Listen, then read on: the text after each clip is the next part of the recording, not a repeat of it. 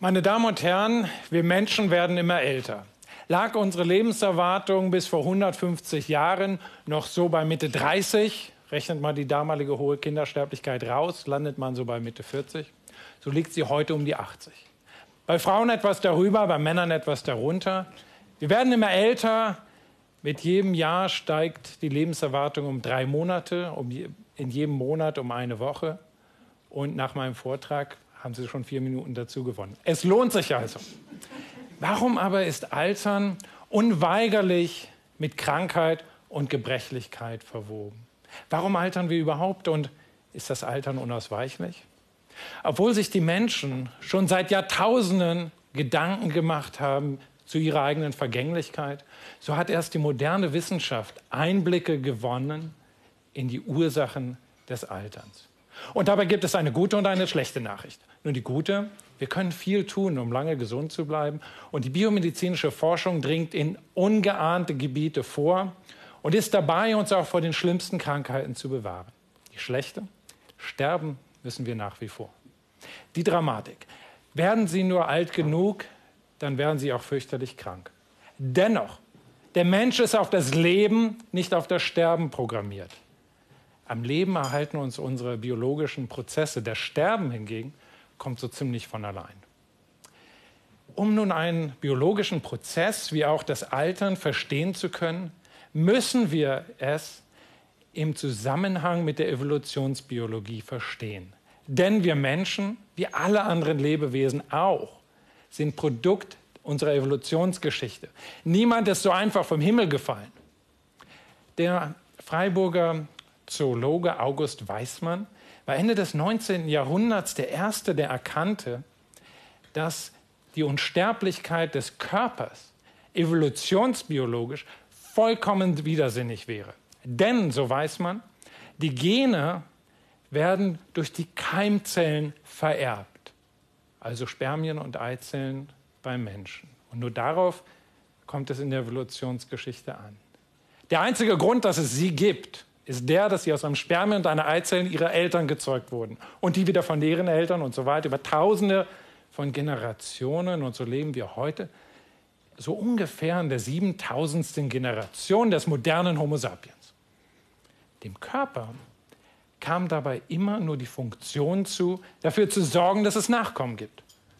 Die Keimzellen hingegen setzten sich durch die Generation immer weiter unsterblich fort. Und bei jeder Verschmelzung von Spermien und Eizelle wird die biologische Uhr wieder auf Null gesetzt. Den lang ersehnten Jungbrunnen also gibt es schon längst, aber ihm ausschließlich für die Eizelle, wenn sie befruchtet wird. Der Körper wird so lange perfekt instand gehalten, solange es eben in unserer Evolutionsgeschichte so ungefähr gedauert hat, bis die nächste Generation installiert war. Und das war so 30, 40 Jahre wird ins kleinste Detail immer wieder erhalten und repariert. Für danach spielte die Erhaltung des Körpers überhaupt keine Rolle. Und deshalb sind wir gar nicht dafür ausgelegt, solche langen Lebenszeiten zu erreichen, wie wir sie heute genießen wollen. Aber es gibt auch Menschen, die im Zeitraffer altern. Und es gibt auf der anderen Seite Menschen, die extrem lange leben so wie Israel Christal zum Beispiel, der einst das KZ überlebte und heute mit 112 der älteste lebende Mann. Oder die Rekordhalterin beim Altern, die Französin Jeanne Calment, die mit 122 Jahren verstarb. Altern im Zeitraffer. Das ist das Schicksal von Menschen, die an seltenen Erbkrankheiten leiden. Diese Menschen haben Fehlfunktionen in der Reparatur ihres Genoms. Das Genom, also das Erbgut, bestehend aus der DNA, liegt in jeder einzelne unserer 100.000 Milliarden Körperzellen vor und enthält sämtliche Informationen, die zur Funktion und Bau von Zellen notwendig sind, sei es eine Nerven-, Nieren- oder Leberzelle. Nun ist das Genom aber ständigen Beschädigungen ausgesetzt. Beschädigungen können von der Sonnenstrahlung kommen oder von unserem ganz normalen Energiestoffwechsel. Jeden Tag geschehen Zehntausende Beschädigungen in jeder einzelnen unserer Zelle. Und sie müssen immer wieder repariert werden. Gleichzeitig wird das Genom aber genutzt, zum Beispiel, es muss abgelesen werden, wenn Gene genutzt werden, es muss kopiert werden, wenn Zellen sich teilen. Das Genom zu reparieren ist so, als würden Sie Ihr Auto versuchen zu reparieren, während es bei voller Fahrt auf der Autobahn ist. Und dieser Prozess ist bei diesen Patienten der vorzeitigen Alterung gestört. Es kommt zur Anhäufung der Schäden. Zellen können nicht mehr funktionieren, Gewebe bauen ab, das Altern im Zeitraffer. Aber auch bei uns normalen Menschen ist die Reparatur nicht perfekt. Sie ist gut genug für die ersten paar Jahrzehnte. Aber es sammeln sich unweigerlich Genomschäden an und treiben unsere Alter voran. Nun ist aber das Altern nicht allein die passive Konsequenz dieser Anhäufung von Genomschäden, sondern es gibt auch genetische Programme, die unsere Langlebigkeit bestimmen. Die Entdeckung dieser Langlebigkeitsprogramme war Anfang der 1990er Jahre die Geburtsstunde der modernen Alternsforschung. Alles begann mit Cynthia Canyon in San Francisco. Canyon untersuchte die Lebensdauer von Fadenwürmern. Fadenwürmer sind so ein Millimeter lange Nematoden, leben überall in der Gartenerde. Und Canyon hatte nun einen Fadenwurm, der eine Fehlfunktion in einem einzigen Gen hatte, genannt DAF2. Und dieser Wurm lebte nun doppelt so lange wie ein normaler Wurm. Der Clou kam aber von einem zweiten Fadenwurm, der noch zusätzlich eine Fehlfunktion in einem zweiten Gen hatte, genannt DAF16. Und plötzlich verflüchtigte sich die Langlebigkeit. Das war nun der Beweis, dass es Gene gibt, die Langlebigkeit bestimmen. Nun können Sie sagen, einen Fadenwurm ganz lange leben zu lassen, fantastische wissenschaftliche Leistung. Nun sind wir keine Würmer, sondern Menschen. Nutzt das uns irgendwas? Bei Menschen untersucht man die Hundertjährigen. Das heißt Menschen, in deren Familien ganz besonders ganz langlebige Menschen vorkamen. Bei zwei dieser Studien hat man gefunden, dass es eine Veränderung in dem FOXO3a-Gen gab. Und nun ist das, dieses Gen genau das gleiche Gen, was im, im Fadenwurm DAF16 ist. Das bedeutet, die genetischen Mechanismen des Alterns sind beibehalten vom einfachen Fadenwurm zu uns Menschen. Gibt es nun einen Zusammenhang zwischen dieser Anhäufung von Genomschäden und diesem genetischen Langlebigkeitsprogramm. Und genau das ist, was wir in unserem Institut in den letzten Jahren erforscht haben, nämlich die Langlebigkeitsprogramme reagieren auf die Genomschäden und erhöhen dann die Funktion von Zellen und Geweben und machen sie extrem widerstandsfähig gegen die Genomschäden. Können wir nun diese Erkenntnisse irgendwie für uns nutzbar machen? Und da kommen die guten Nachrichten aus der Alternsforschung. Denn dadurch, dass es genetische Mechanismen des Alterns gibt, ist es eben auch denkbar, sie pharmakologisch anzugreifen.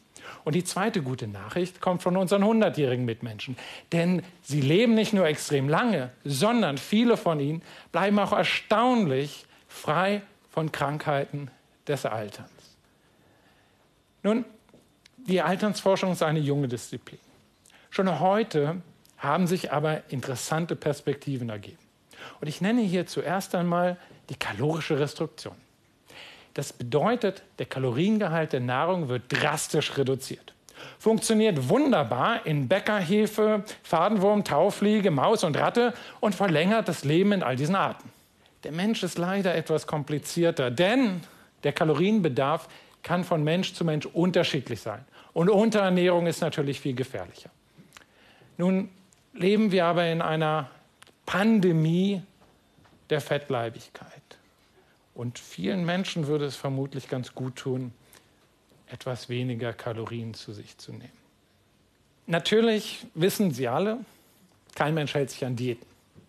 Diäten funktionieren nicht, widerspricht ebenso ziemlich allen unseren Instinkten. Und deshalb ist die Suche natürlich nach der bequemen Pille im vollen Gange. Und hierzu wird in den USA derzeit eine groß angelegte Studie zu Metformin durchgeführt. Das ist wohl bekannt als Typ-2-Diabetes-Medikament, was dann so wirken soll wie die kalorische Restriktion. Die zweite Perspektive führt uns zurück zu unseren evolutionsbiologischen Überlegungen. Denn wir haben ja gelernt, dass offenbar die Erhaltung des Körpers abgestimmt sein muss auf die Reproduktion. Beeinflusst denn dann die Keimbahn das Altern des Körpers? Und das Schlüsselexperiment hierzu kommt wieder einmal vom Fadenwurm. Diesmal hatte man bei dem Fadenwurm die Keimbahn entfernt. Und dieser keimbahnlose Wurm lebte extrem lange. Das entscheidende Experiment war wieder einmal ein zweites. Denn nun entfernte man noch zusätzlich das die Keimbahn direkt ummantelnde Körpergewebe. Und der Wurm lebte plötzlich eine ganz normale Lebensdauer. Dieser sterile Wurm war nun genauso langlebig wie ein Wurm, der 300 Nachkommen produzierte. Das Entscheidende ist, dass es hier um Signale geht, die von der Keimbahn in den Körper gehen und die, die Erhaltung des Körpers steuern. Und die Erkenntnis solcher Signale ähm, haben wir letztens in unserem Institut kürzlich gefunden und das Immunsystem des Tieres dabei impliziert. Nun, auch beim Menschen gab es ja immer wieder Eunuchen. Nun ist von den Kastrati an den europäischen Opernhäusern nicht wirklich bekannt, dass sie irgendwo langlebig waren. Nun können Sie einwenden, vielleicht waren das Künstler und haben nicht so den ganz gesunden Lebensstil gepflegt. Eine systematische Analyse dazu gab es aber ähm, in Aufzeichnungen vom koreanischen Königshof. Denn am koreanischen Königshof gab es Eunuchen. Und man kannte genau die Geburts- und Sterbedaten dieser Eunuchen. Und dann hat man gefunden, dass diese Eunuchen fast 20 Jahre länger gelebt haben als ihre vergleichbaren aristokratischen Zeitgenossen. Entscheidend aber hier ist eben nicht die Fertilität, sondern Signale, Botenstoffe, Hormone, die kommunizieren zwischen Keimbahn und Körper. Nun ist die Alternsforschung eine junge Disziplin. Sie hat uns schon viel Einsicht gebracht in die Ursachen des Alterns.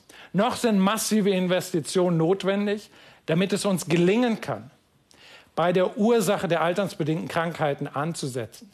Denn ansonsten wird mit steigender Lebenserwartung ein erheblicher Teil unserer Bevölkerung an Demenz, Krebs, Herz-Kreislauf-Erkrankung, Typ-2-Diabetes, Osteoporose, chronisches Nierenleiden und so weiter erkranken. Um aber eine gesunde Gesellschaft zu bleiben, müssen wir bei den Ursachen dieser Krankheiten ansetzen. Und nur dann wird es uns gelingen, durch das Ansetzen beim Alterungsprozess Leben in die Jahre zu bringen und nicht einfach nur weiterhin Jahre an das Leben zu hängen. Ein gesundes Altern. Vielen Dank.